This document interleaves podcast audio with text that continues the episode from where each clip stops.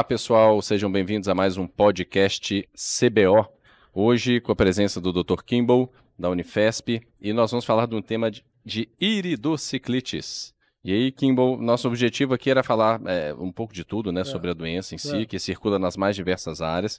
E, e vou te pedir para começar falando, por exemplo, quais são as, as prováveis causas de uma iridociclite, né, para a gente depois discorrer sobre o assunto. Muito bem, Marcos. Obrigado primeiro pelo CBO, pelo convite. Um prazer estar aqui com você, meu conterrâneo. Então, assim, é... iridociclite. Eu acho importante, Marcos, a gente definir um pouco, porque, claro, não é todo mundo que tem essa familiaridade com o termo.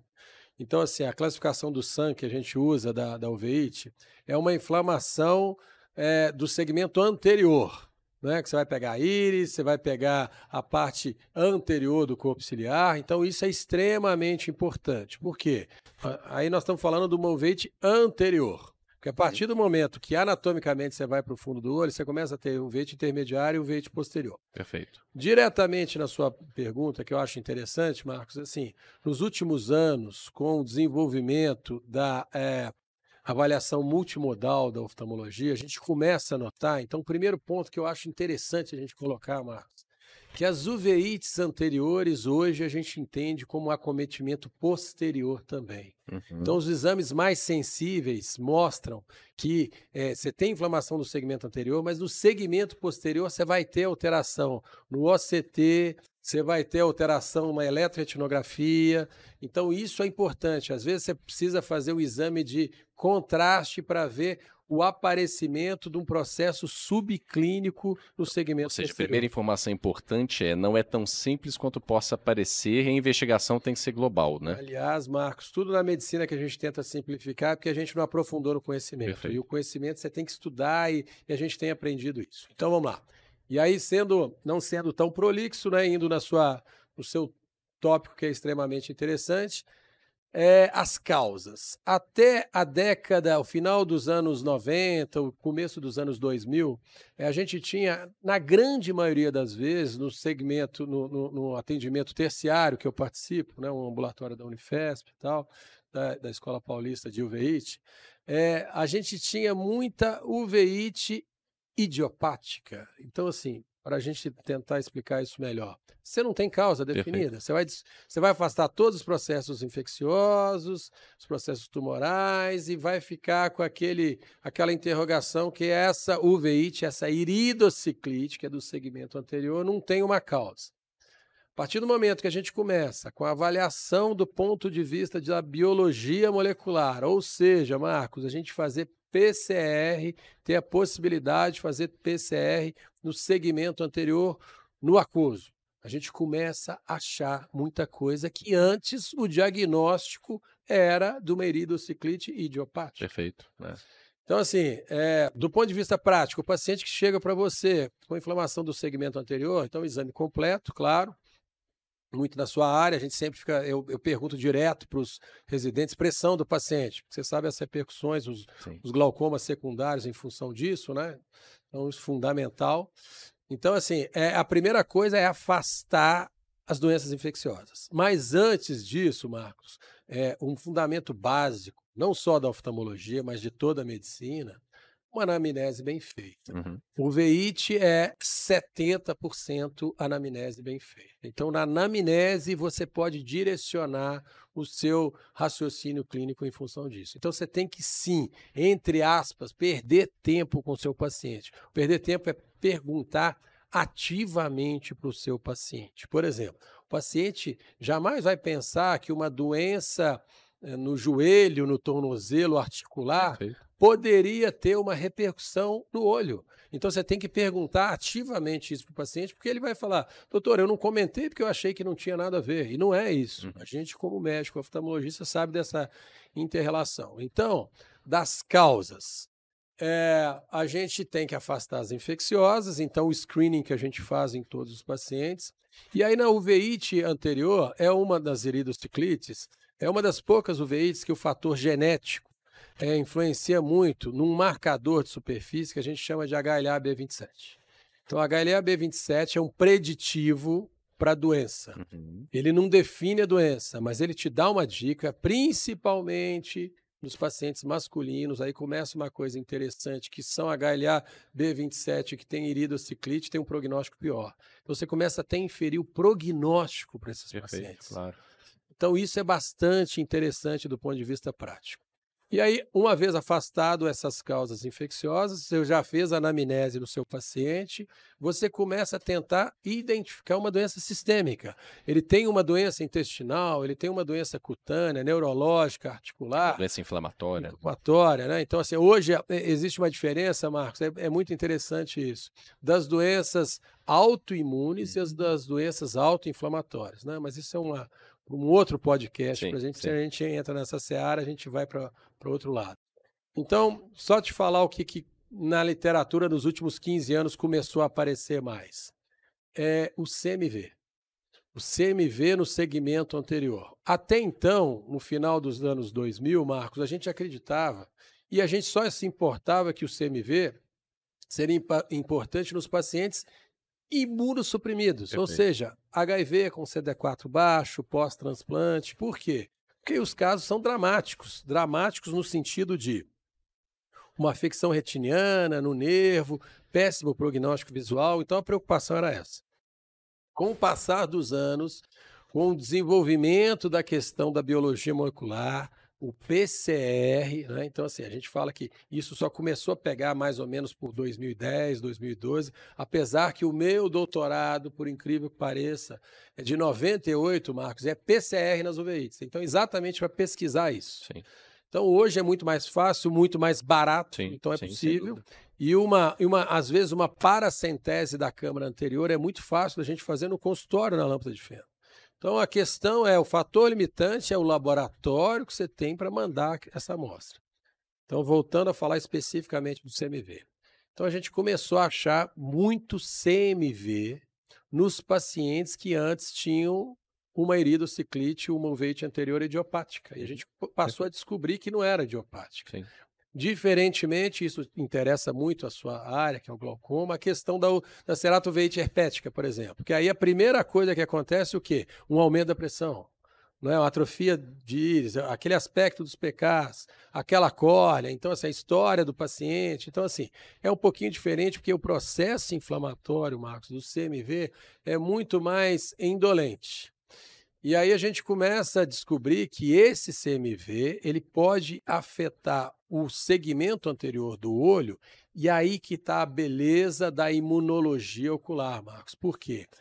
O segmento anterior do olho é um segmento do privilégio imunológico. Uhum. Então, ali, teoricamente, é um ambiente de imunossupressão. Sim.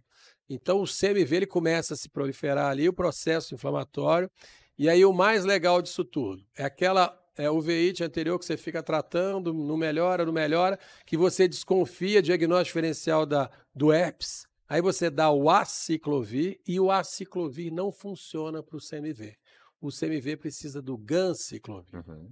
Então, são umas UVIs que às vezes o paciente ficava até desanimado, que sempre era o mesmo tratamento, com midriático, com corticoide tópico, mas hoje fica, a gente... Fica um quadro recorrente, recorrente né, que vai se agravando, porque exato. você vai usando corticoide, vai usando exato, medicação, e exato. depois você começa a ter alterações secundárias. Aí a gente começa, vai cair no glaucoma, Isso. vai cair na catarata, Sim. então assim, é aquele paciente que nunca melhora, que volta no consultório, que fica desanimado, que perde o interesse às vezes pelo tratamento, ou pior, Marcos, é aí que a gente vê muito, o paciente começa a se automedicar. Uhum. Porque eu costumo falar para os residentes que, assim, eu não sei a sua opinião, mas eu acho que o, o, o, tanto que tem o controle no Brasil do antibiótico, devia ter do corticoide. Não tenho dúvida. Não o tenho corticoide dúvida. é muito, assim, agressivo em termos de efeitos colaterais, entendeu? Para a gente do glaucoma, o, o, tópico é uma tragédia. É, uma né? tragédia. Deveria ter um uso, um uso, uma venda controlada. É, então, assim, e o paciente é barato, ele compra em qualquer farmácia, sim, não precisa de receita sim. praticamente. Sim. E, e outra, a gente sabe que, de imediato, é a melhor droga que existe existe. Sim. Você tem um processo inflamatório, você tem dor, você tem hiperemia, uma gota de corticoide, você, o paciente acredita muito nesse medicamento. Uhum. E, e, às vezes, para você falar, muito na sua área do glaucoma, às vezes que o glaucoma silencioso, na hora que você pega o paciente, ele tem escavação de total e campo tubular e, e ele é assintomático. É? Então, assim. O, o Kimbo, do ponto de vista prático e pensando para quem não é da especialidade, né? Sim. Porque é, tem alguma diferença? o paciente chegou ali, aquele quadro inflamatório anterior e tudo mais, assim. Tem algum ponto-chave que eventualmente te faça de imediato pensar, pô, isso aqui deve ser infeccioso, isso aqui é inflamatório. Dentro do infeccioso, se é mais um herpes um citomegalo. Tem alguma coisa nesse sentido Sim, que chama atenção? Uma dica prática, assim, para quem? Para o generalista ou para o não especialista? Ótimo, Marcos. Então, assim, mais uma vez, é, o, o é muito mais frequente, claro que eu estou te falando das. Mas tem um aspecto que é bastante interessante, é o aspecto dos PKs, precipitados seráticos do CMV. Uhum. Tem um PK que chama-se PK sentinela que ele é um PK mais do padrão granulomatoso, que a gente encontra isso no CMV e não encontra na ceratite herpética.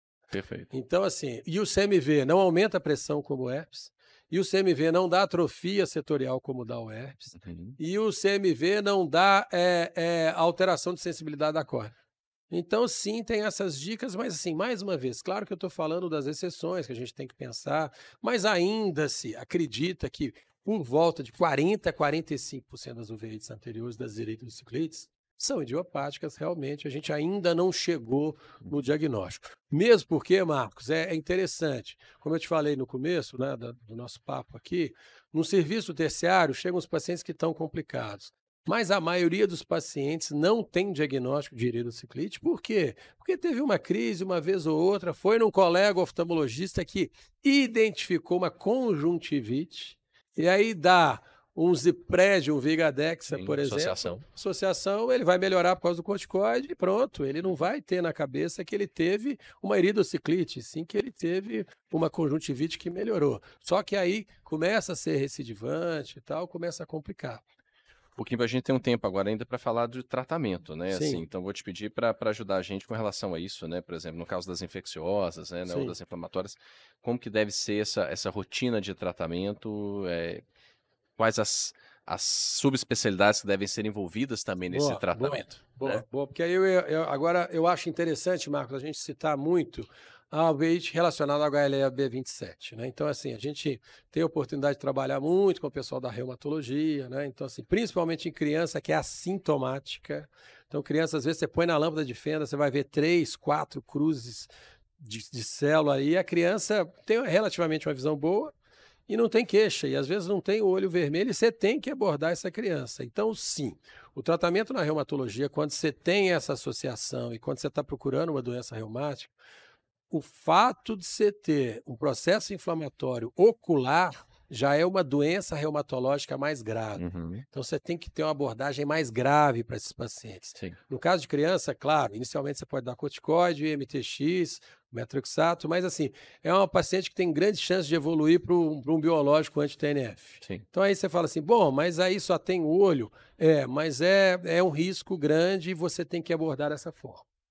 Claro, aí é, na anamnese você descartou, você não acha que é doença reumática e tal, as infecciosas. Então, hoje, né, Marcos, e não é de hoje, aliás, no Brasil, a questão da tuberculose, Sim, a questão da sífilis. Perfeito. Então, assim, você tem que descartar isso de todas as maneiras. Então, assim, o exame é extremamente importante para você poder até ser mais agressivo no tratamento. Veja bem, a grande maioria das iridociclites, você consegue, Marcos, tratar topicamente. Você não precisa de, de, de medicação sistêmica em função disso. Visão boa, sem comprometimento da visão, é uma, um relativo processo inflamatório, você vai usar um corticoide tópico e você vai usar um midriático. Prestando atenção muito na sua área, que você é especialista, que às vezes 30% dos pacientes pode ser os pacientes steroid responders. Então, ele vai desenvolver uma pressão elevada com o uso do corticoide.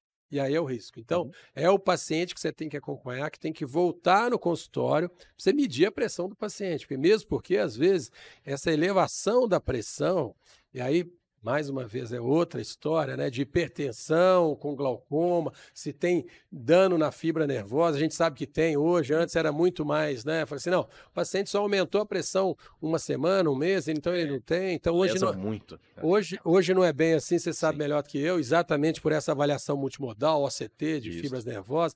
O paciente perde fibra. Então, você tem que ficar bastante atento, porque se aumentar a pressão, você tem que entrar com tratamento para diminuir. Outro aspecto importante, que aí seria outra aula, o uso do, das prostaglandinas. Nesses casos, para baixar a pressão é interessante, você vai usar. Prostaglandina é igual a inflamação. Uhum. Às vezes você precisa, mas aí é outra história que eu não queria entrar, porque é um, um assunto sim, mais sim. complexo para a gente lidar. Né? Perfeito. E você, é, ainda assim, com relação a, a, prognóstico do paciente, como é que essa abordagem, esse acompanhamento, a, a, tratou a uveíte, por exemplo, naquele momento o quadro está calmo, né, não tem ali nenhum processo inflamatório, nenhum processo pressórico, como se deve fazer esse acompanhamento de um paciente que em algum momento apresentou um quadro de iridociclite com ou sem diagnóstico? Ótima pergunta, Marcos. Eu acho assim, é, geralmente no meu consultório, é o paciente que tem a primeira crise sem complicações que eu trato, é um paciente que tem chance de nunca mais desenvolver uveíte. Sim. Então você dá esse crédito para o paciente que ele não vai ter uma recidiva. Mas o paciente que já teve várias crises, ficar extremamente atento à questão do glaucoma secundário, porque aí, dependendo dessa iridociclite, se ela é sinequiante, você vai precisar avaliar o ângulo desse paciente para ver se tem goniossinéquia. A questão da catarata é inexorável, ou seja, ou você vai ter pelo processo inflamatório ou você vai ter pelo corticoide. Então, assim, e hoje aquilo que eu te falei, se a gente começa do ponto de vista multimodal, fazer uma angioflua, fazer um OCT, fazer uma pesquisa mais detalhada do segmento posterior, você vai ver alteração no segmento posterior também. Então, se tiver alteração, então respondendo objetivamente sua pergunta, se tiver alteração no segmento posterior com comprometimento da visão, é um paciente que você tem que estar muito mais atento, porque esse paciente pode evoluir pior. Entendeu? Uhum. Então, isso é Bom, é, chovendo molhado, assim, só para finalizar, mas na, na, no exame inicial ali, qual é a importância do mapeamento de retina nesses pacientes, dilatar e olhar essa periferia? Fundamental, né, Marcos? Eu acho assim, a gente é, sempre bate nessa tecla que às vezes assim, ah, eu vou, é um exame oftalmológico é um exame fácil, simples, não é. Você tem que fazer o exame completo, porque às vezes você vai achar alterações que são significativas para o prognóstico do paciente, para o tratamento do paciente. E assim, é, em função disso que eu te falei, às vezes assim, eu me seguro muito para falar que ele tem um, um, fundo do olho absolutamente normal quando você tem um processo sim. inflamatório. Se você procurar, a chance de você achar uma vasculite subclínica periférica existe. Então, sim, tem que dilatar sempre o paciente, tem que procurar fazer o melhor para o seu paciente sempre. Perfeito, é? perfeito é um tratamento de longo prazo e Isso. de uma vida toda, né? E é importante a conscientização desses pacientes, né? Nem para amedrontar demais, mas também não tranquilizar no sentido de que nunca mais volte aqui, né? Claro, assim, claro. A gente tem muito é paciente, aí, né? Marcos, que quer ouvir o diagnóstico do médico. E às vezes a orientação do médico é mais importante, porque às vezes ele não tem um diagnóstico etiológico, ele tem um diagnóstico, uma orientação do que, que o paciente tem o que, que ele tem que fazer. Então a consciência do paciente. Eu costumo falar, Marcos, o paciente não pode terceirizar a doença. Uhum. A doença é dele, a orientação do médico. Então uhum. esse é o ponto. Perfeito. Tá bom? Kimbo, queria te agradecer, queria agradecer é que vocês todos possam nos acompanhar em outros podcasts do CBO. Né? São vários temas, como nós já dissemos. Então, divulguem bastante as informações que aqui estão sendo colocadas para que vocês todos é, possam espalhar esse conhecimento e, e tragam, obviamente, enviem para o CBO uh, eh, as dúvidas que vocês tiverem ou sugestões de temas. Kimbo, mais uma vez. Obrigado, Marcos. Obrigado. Um abraço. Valeu, um abraço obrigado, CBO, gente. Valeu. Valeu. Tchau, tchau. Até mais.